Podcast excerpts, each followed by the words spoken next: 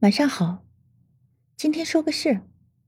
我突然意识到，人跟人的相识是有黄金时间的。如果没在最佳的时间里爆发的情感，最后都会被时间打散，重新丢到人海里。你看，来年陌生的某某某，也是昨日最亲的某某某啊。你放不下的那些情愫，不过是你的一厢情愿吧。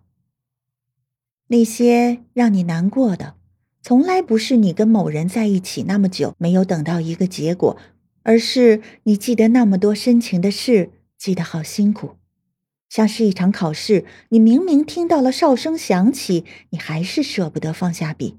你明明知道最后一道大题二十分，你得不到，你还是匆忙的写下了一个解。不逞强了，你还是放下笔吧。走出了考场，因为你知道还有下一场考试。把这一场失望的情绪带到下一场，下一场也会考砸的。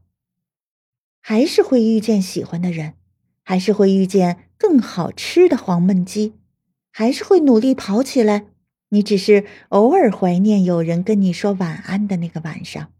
你数了一千三百一十四只羊，最后。